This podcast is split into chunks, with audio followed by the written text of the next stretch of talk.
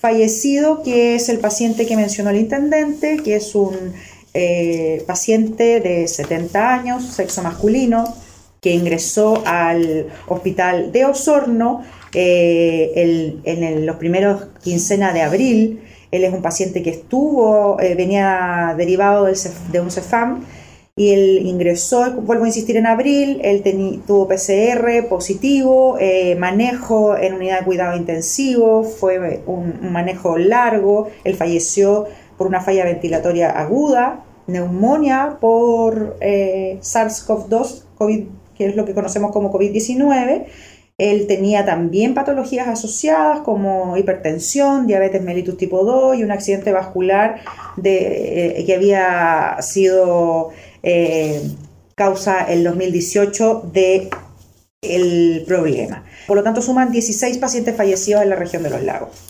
con corte al día de ayer.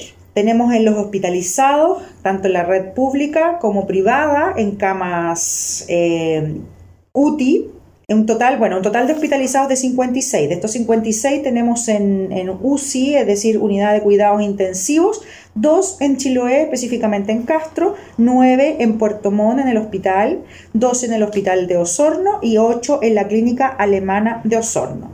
En unidad de tratamiento intermedio tenemos dos pacientes en el hospital de Puerto Montt. En unidad de cama básica en aislamiento tenemos 16 pacientes en el hospital de Puerto Montt, 5 en la clínica de Puerto Montt, 2 en el hospital de Osorno.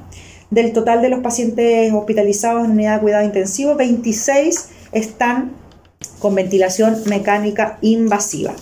Respecto a la disponibilidad de camas UCI, tenemos una dotación de 81 en total. Eh, al día de hoy hay 19 disponibles, es decir, un 24%. Tenemos de los ventiladores una dotación de 82 y hay 30 disponibles a la fecha.